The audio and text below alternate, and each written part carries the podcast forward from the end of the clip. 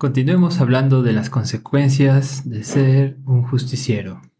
Hablemos sobre el origen de la justicia. Hablemos de quienes participan de la justicia. Sigamos hablando sobre Death Note. Bienvenidos a Diakefo, Filosofía y Anime, el día que reencarné como filósofo.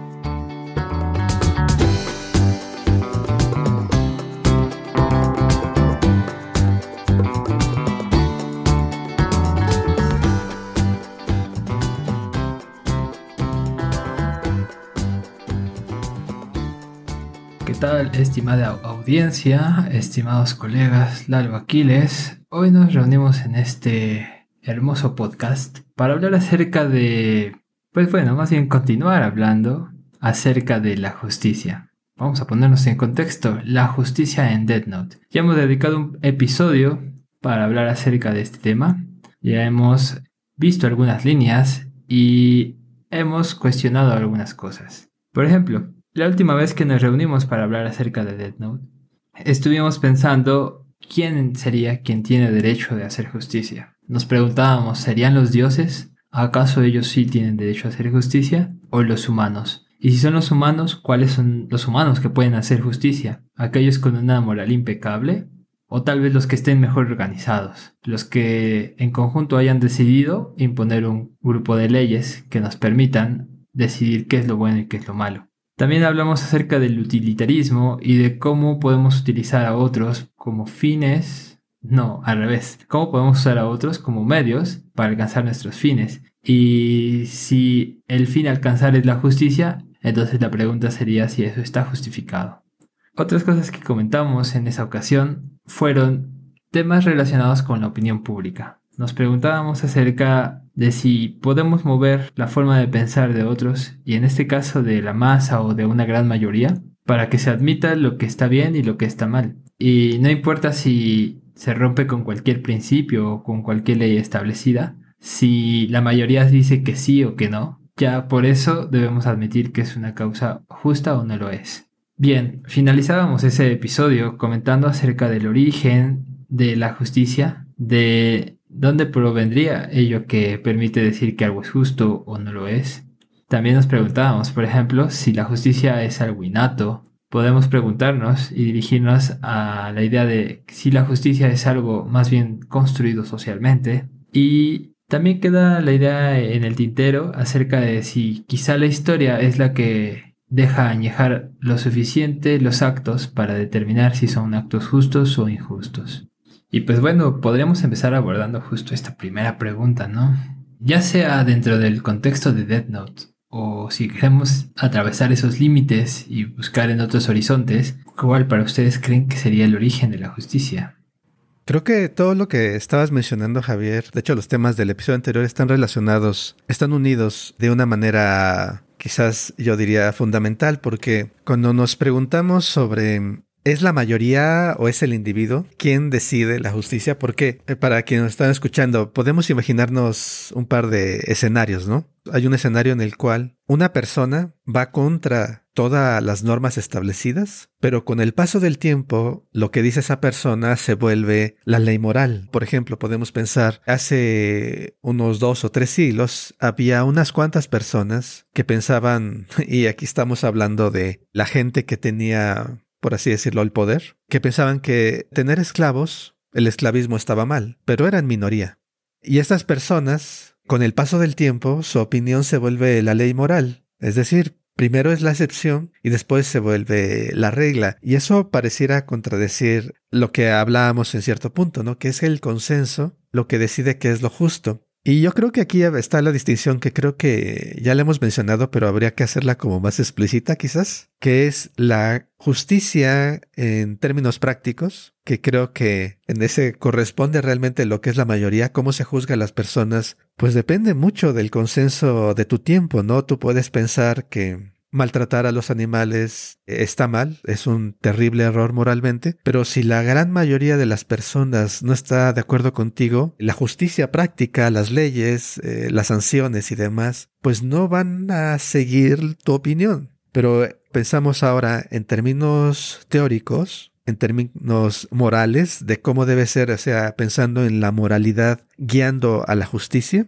pensamos en la moralidad como a lo que debe ser, entonces podemos pensar que hay instancias en las cuales la mayoría está siendo injusta en estos términos éticos. Eh, habría que hacer esta decisión, quizás pensar en justicia como en su relación con la ética y justicia en su relación con la práctica judicial de nuestras sociedades.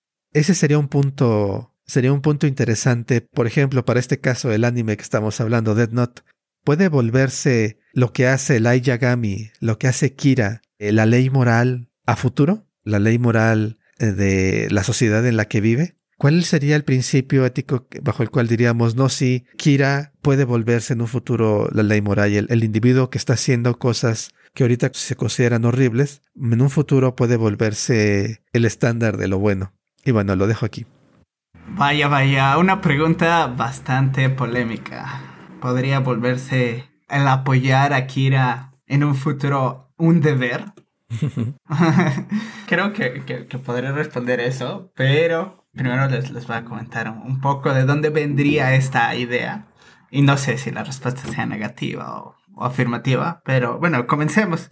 Eh, eh, como bien este, comentaban, esta, esta idea de la justicia siempre viene desde el consenso, ¿no? Pero también, eh, como bien lo planteaste, Aquiles, este consenso también está dado no solo por la mayoría de las personas, sino también por el grupo de personas que tienen acceso a la justicia o que definen a la justicia. Como bien lo comentabas, este, está este grupo de, si, si mal no recuerdo, los patricios, que eran aquellas personas que tenían un estatus social mayor al de los demás y los cuales solamente podían participar en la justicia hablando de este consenso, de esta mayor participación que, se, que sería lo ideal para que existiera una justicia en términos prácticos, creo que también hay, hay muchísimo también por avanzar, ¿no? En, lo que es los términos reales. Tenemos muchos grupos de indígenas, muchos grupos vulnerables, los cuales no entran en un en un término de justicia práctico, ¿no? Muchos de estos se quedan fuera. Incluso cuando pensamos en qué es la justicia, la justicia es para este grupo, pero no para estos. Es por ello que, también creo que hoy en día existe mucho este, estos movimientos que abogan por las minorías, ¿no? Entonces, creo que en primero, el término justicia también siempre implica un alguien, ¿no? Desde dónde se está viendo como también ya comentabas, la justicia en términos prácticos no es suficiente en el sentido de que no se le puede dar a todos esta justicia que desean. Pero siento, y es aquí en donde voy a empezar a bosquejar un poco sobre esta idea de si podemos apoyar a Light o no, es primero, si en términos prácticos la justicia no es suficiente para todos y hay un sujeto que también se supone como contrario a lo que la ley establece. Pongámoslo en otro ejemplo. A mí no me gusta que maltraten a los animales, pero todos creen que maltratar a los animales es correcto. Entonces este sujeto que se está oponiendo idealmente a la ley, habrá un momento en el que se tendrá que oponer materialmente a él. Lo que trato de decir, en otras palabras, es que la justicia o la falta de justicia para todos también supone que haya un individuo revolucionario. Voy a utilizar este concepto marxista, ¿no?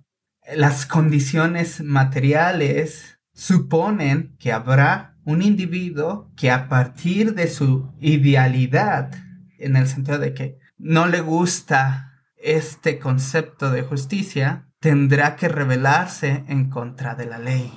Y creo que a partir de aquí es que podemos comprender que Light Yagami es este individuo que se alzó sobre la ley para desafiarla, porque ese concepto de justicia que se defendía con anterioridad estaba incorrecto, era insuficiente. Entonces, lo que estoy comentando aquí es que si la ley es insuficiente, siempre esto hará que haya individuos como Light que quieran cambiar este concepto, esta idea.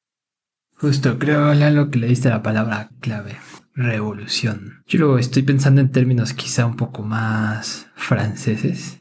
Y ciertamente pensar en Kira siempre me lleva a pensar en, este personajazo de la Revolución Francesa, Maximilien Robespierre, quien, bueno, podemos verlo justo como ese individuo que se alza ante las cuestiones que parecen hundir a la sociedad en una porquería y pues nos lleva a apuntar con el dedo a un solo lugar, ¿no? A aquellos que están causando el mal para esta sociedad. El caso de Robespierre era claro, eh, aquellos que causan mal, pues es eh, la clase alta, eh, son el rey de Francia, la reina de Francia y bueno, todos los que lo rodean. Vamos a hacer un experimento mental, un pequeño ejercicio. Imaginemos que Robespierre no se hubiera no hubiera llegado al fin que llegó, ¿no? No hubiera terminado en la guillotina y hubiera sido un líder exitoso. Eh, la pregunta es, ¿nos habríamos encontrado entonces con un nuevo héroe de la historia universal? Eh, en términos de Dead Note podemos preguntarnos, ¿qué pasa con Light, con Kira, si este personaje no comete los errores que llega a cometer, no le gana el impulso de la soberbia y hubiera cumplido con su utopía. Quizá, no sé, esto, repito, es un experimento mental, un ejercicio meramente. Podríamos habernos encontrado con un mundo mucho más pacífico, con un mundo eh, en el que no tuvieras el riesgo de ser acusado, asaltado, secuestrado o asesinado por otros. No digo que el motor sea el mejor, porque el temor es el motor en este mundo ideal, pero al final puede que eso haya traído consecuencias sociales diferentes. Y regreso a la Revolución Francesa. ¿Acaso no los actos de guillotinar a la realeza trajeron consecuencias sociales importantes para Francia y para el mundo entero? Es solo una pregunta. No quiero que se tome esto como una apología del Aito ni de los actos eh, mordaces, pero, pues bueno, nunca está de más señalar y apuntar a casos, le voy a poner así, casos límites como este. Ahora, por otro lado, tenemos esta parte que también eh, es interesante y es las consecuencias, ¿no? Y pensando en el mismo Robespierre y en, nuestro querido Kira, la Yogami, pues bueno, ambos se están dirigiendo estrepitosamente hacia un fin indeseado. En este caso, eh, pues bueno, en el caso de Robespierre es más fácil, simplemente se le cae la cabeza y ya. Pero Kira va a tener problemas de otro tipo, problemas quizá... Eh, de una metafísica, dentro de la metafísica de Death Note hemos visto que hay algo así como el limbo, porque si eres portador de la Death Note no te puedes ir ni para el cielo ni para el infierno. Entonces, pues bueno, su alma quién sabe en dónde quedará. Lo que sí es que ya quedó marcado como el enemigo público número uno de Japón, del mundo, y un personaje totalmente descabellado, ¿no? Alguien que está dispuesto a matar sin mirar a quién. En esta pregunta, Javier y Lalo, creo que yo, yo la pondría de la siguiente manera. Estamos pensando cómo saber que estamos avanzando moralmente. Es decir, como un cambio en cómo una sociedad piensa sobre la justicia, si ese cambio es para mejor o ese cambio es para peor. Y al plantearlo en esos términos se ve claro que estamos pensando, está implícito aquí, ¿no? Que no porque la sociedad lo acepte necesariamente es para mejor. Eh, entonces, por ahí está esta contradicción aparente con lo que hablábamos antes sobre el consenso, pero quisiéramos saber si este cambio que va a hacer la sociedad, supongamos que va a aceptar a Kira o van a volver a un héroe, a Robespierre, como el ejemplo que tú ponías, Javier. Eh, bueno, ¿eso es para bien? ¿Es para mejor? ¿Cómo sabemos que este cambio, porque sabemos que la justicia está evolucionando, van cambiando las leyes, se van adaptando, hay derechos el día de hoy que no había hace 200 o 100 años? Incluso hay derechos, hablando de términos laborales, en particular hacia los derechos de las mujeres, que no existían hace 50 años. ¿Cómo sabemos que ese cambio fue para mejor? Y así también podemos pensar para, para Kira. Entonces es la cuestión, creo yo, cómo saber si siquiera la noción de avanzar moralmente hace sentido. Y aquí eh, me gustaría regresar un poco a, a, estos principios o medidas fuera de la sociedad que se han considerado, puede ser desde Dios, lo que diga la religión, es lo que nos debe de guiar, y está esta otra, esta otra opción que tú nos mencionas, Javier, que es realmente, bueno, el consecuencialismo. Si resultan las cosas bien, si gana, pues está bien. Un poco como eh, los torneos, no sé si fue real o es cuestión de literatura, en donde para decidir quién estaba bien, quién tenía la razón, era combate, ¿no? Y el que gana, pues es el que tiene la razón, porque los dioses lo favorecen.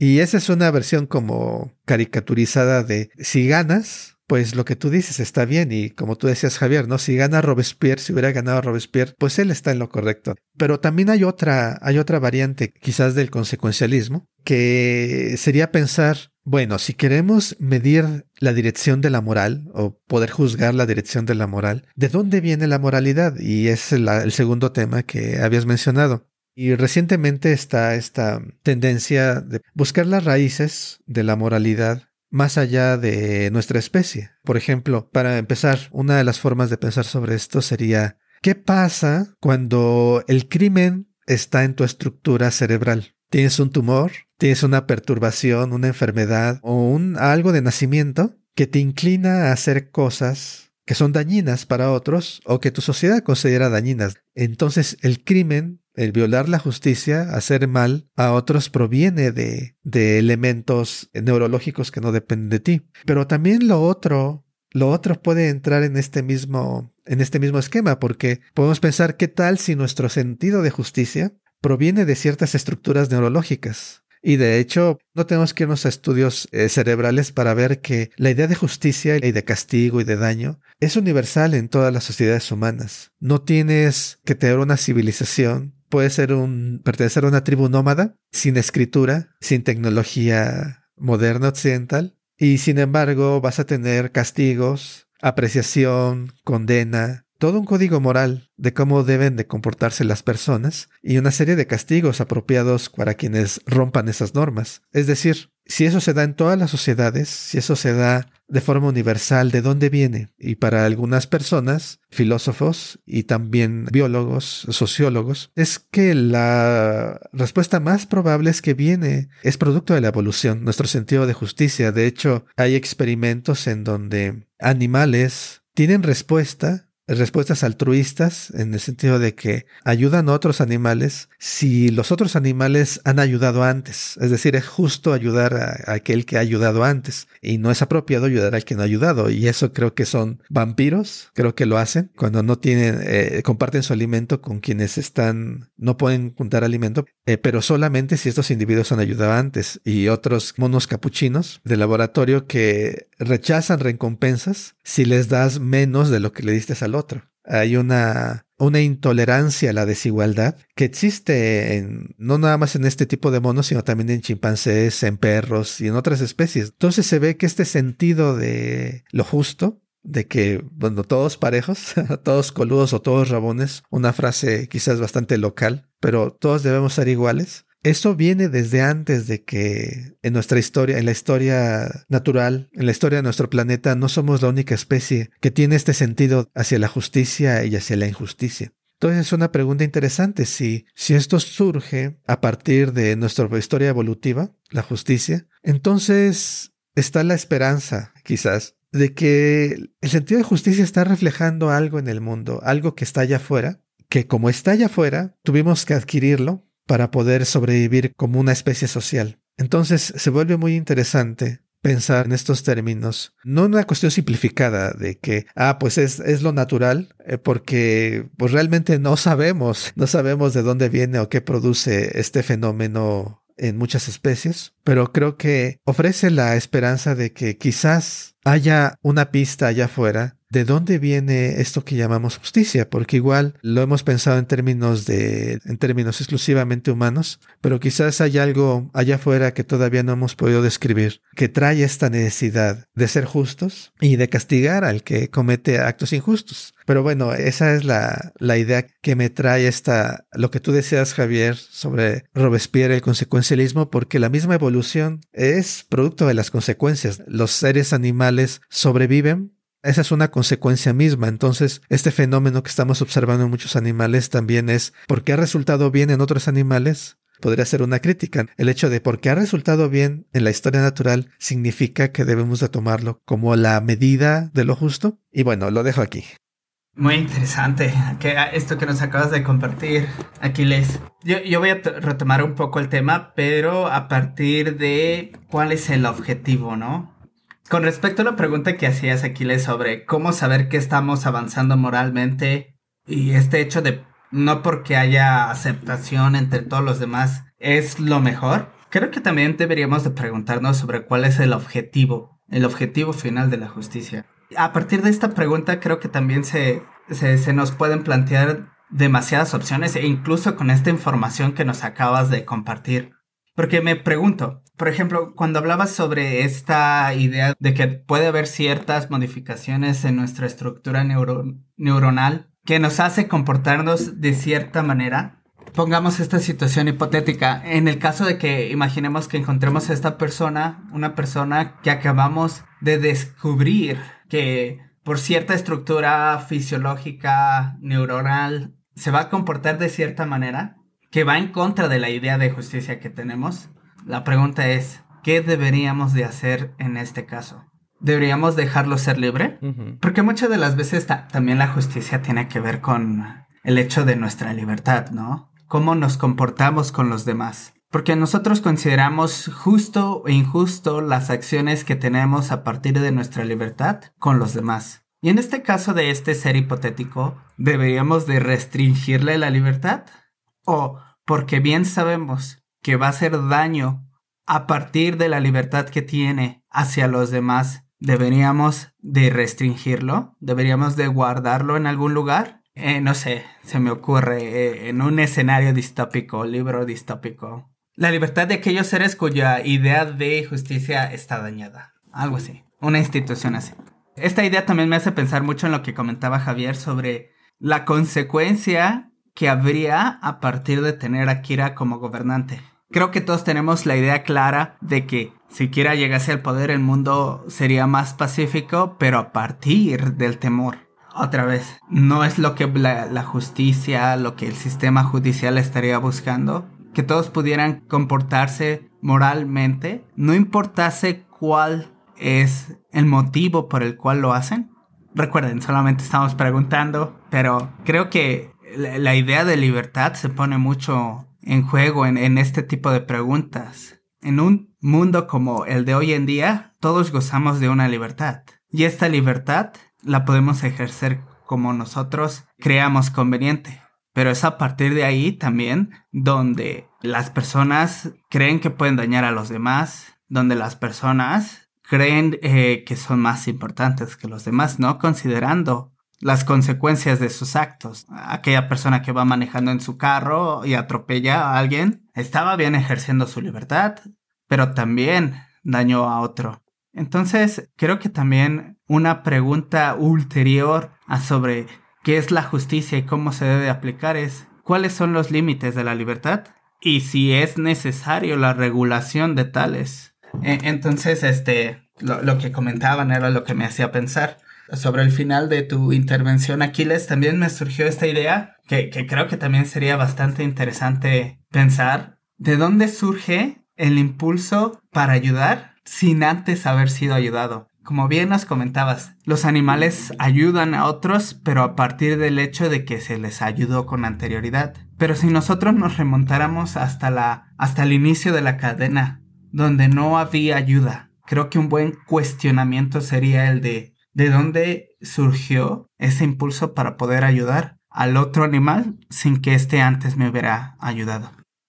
Es, nuevamente, amigos, creo que estamos ante un tema tocho y agotarlo en un podcast parece ser una tarea colosal. Y bueno, ya en ánimo de cierre, ya un poco aterrizando algunas ideas o volando más bien hacia horizontes desconocidos, o tal vez conocidos, no lo sé. Dejaré un par de cuestiones en el aire. La primera es, me, llama la atención este punto de vista que nos compartía ahora Aquiles y que también perseguía Lalo, acerca de entender, por ejemplo, los términos de justicia a través de el comportamiento de los animales o quizá hasta lo podríamos pensar en términos genéticos. Y bueno, creo que es válido preguntarse y, y no está de más poner interés en, la cuestión acerca de si no estamos cometiendo una antropomorfización de la naturaleza, si no estamos pretendiendo calcular en términos humanos cuestiones que quizá van más allá de lo humano.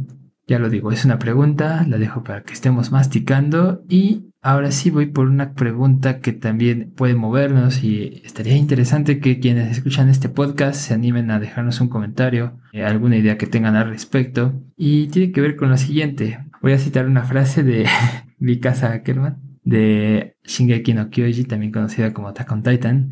Y en una de las primeras escenas, creo que es en el capítulo 1 o 2, cuando todo inició y no íbamos en una colosal cuarta temporada, segunda parte, o quinta, ya ni sé. El punto es que ella dice, el mundo es un lugar cruel. Y claro, ¿cómo no va a ser un lugar cruel si vemos todo lo horrible que pasa alrededor? Quizá esto también podría ser puesto en la balanza de no estamos juzgando con términos humanos cómo es el mundo, pero me llama la atención, ¿no? Eh, la idea de que el mundo puede llegar a ser un lugar cruel. Lo que me parece interesante es la resonancia que encuentro en One Piece, específicamente en el arco de Desrosa, y ahí creo que no lo dicen con esas palabras, pero hay algo muy similar, un diálogo entre Luffy y esta gladiadora que ahorita se me olvidó el nombre, Rebeca, entre Luffy y Rebeca, en el que pues parece que sí se acepta la tesis de que el mundo es cruel, pero se limita al mundo humano. El mundo humano es cruel y los humanos ponemos e imponemos sociedades eh, y reglas que pueden ser crueles, ¿no? Y bueno, para quienes ya hayan visto eh, esa parte de One Piece, sabrán toda la crueldad que se ha cometido. Finalmente voy a hacer la reminiscencia a uno de los grandes tochos, un clásico del anime, para quien no lo ha visto, súper recomendable que lo vea, Elfin Light. Y ahí vamos a ver la expresión pura de la crueldad en términos de lo individual. ¿no? Ver escenas donde los niños están pateando perritos ya eh, te habla mucho de ser cruel. Y eso me lleva a ver la crueldad en tres términos. El término natural, como lo ve Mikasa. El término social, como lo ven Luffy y Rebecca. O el término del individuo, como se nota en el final. Y entonces, querida y querido escucha, yo a ti te pregunto, ¿la crueldad puede residir en alguno de estos niveles? ¿Es superior en alguno de ellos? ¿O en todos es igual? o no existirá en alguno de ellos. No lo sé, quedan como preguntas pendientes en el tintero. Este es de esos temas que realmente requieren su propio podcast y hablar sobre esto sin, sin parar. Y hay muchísimas cosas que, que se han dicho y que podríamos seguir diciendo. Pero para ir concluyendo, me gustaría dejarles también un par de referencias nada más sobre estos temas que tú, Lalo, estabas diciendo, ¿no? ¿Cómo debemos de pensar cuando en parte nuestro comportamiento podemos adjudicarlo o relacionarlo con ciertas condiciones que no podemos cambiar, que no depende de nosotros, que llamamos naturales. Por ejemplo, está el caso de una persona, un, personaje llamado Charles Whitman, que en 1966 asesina a 16 personas y en la autopsia encuentran que tenía un tumor, se desarrolló un tumor que presionaba la amígdala en el cerebro y la amígdala es algo que regula el, el, control emocional. Y también hay un, hay un gen, creo que se llama MAO-A, M-A-O-A, y parece que una deficiencia en este gen te predispone a tener un comportamiento violento. Obviamente aquí está la cuestión entre naturaleza y, crianza. ¿Cuánto depende de ti hasta cuánto estás predispuesto? Puedes pensar, por ejemplo, inclinación hacia el alcoholismo, o inclinación, todos sabemos que hay personas que se enojan más fácilmente que otras. Hay personas que son muy tranquilas la mayor parte del tiempo. Y esta clase, esta diferencia de temperamentos son cosas que realmente no está bajo nuestro control, no nacemos de cierta forma. Y cuando hablamos de nacer de, nacer de cierta forma, yo pienso en, pienso también en Attack on Titan, Javier. pienso en Eren, en Eren Jaeger, el protagonista, que, que dice, yo he sido así desde que nací.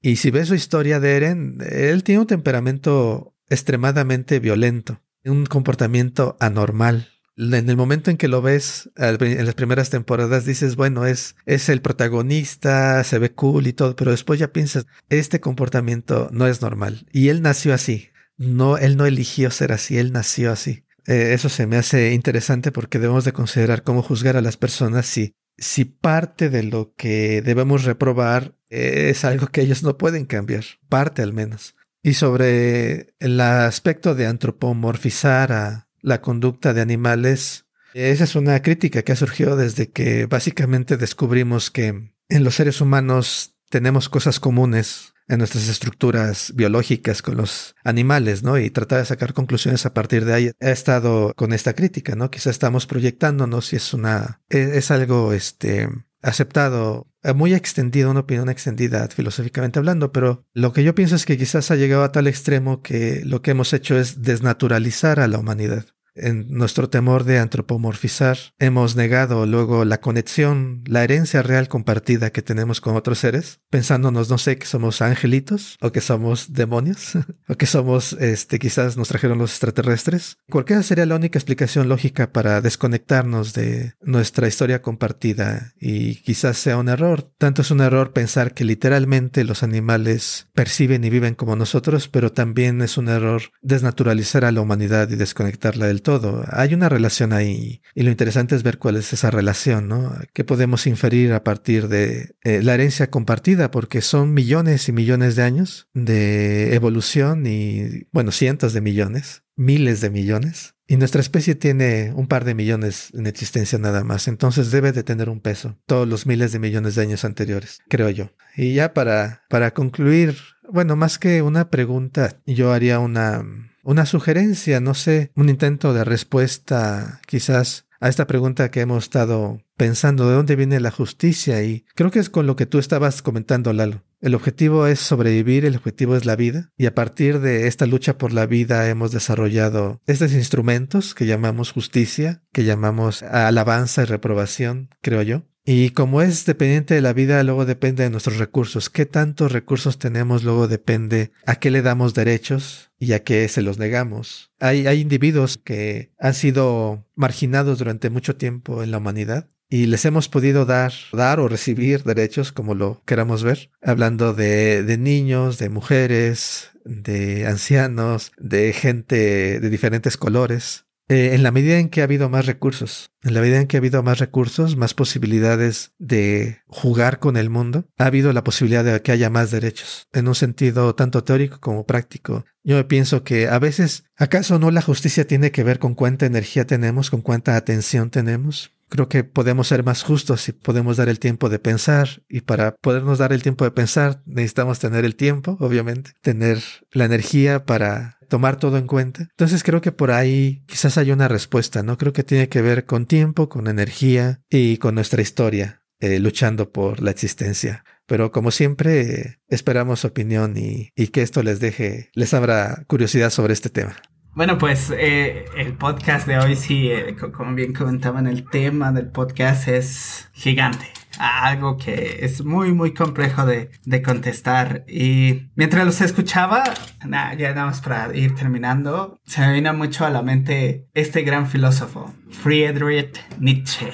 Y se me vino mucho a la mente su gran libro, Más allá del bien y del mal. Y es que como bien lo, lo comentaba, ¿no? ¿Qué tal si nosotros estamos juzgando que la justicia se divide en algo bueno y malo cuando realmente es la naturalidad de las cosas? Y, en verdad esto de justicia y malos nada más lo, lo concebimos a partir de lo que nos hace bien o de lo que nos hace mal. ¿Qué, tal si realmente es así? ¿Qué tal si realmente lo bueno y lo malo no existe? Simplemente son categorías que el humano creó. Eh, es lo que se me vino mucho a la mente, ¿no?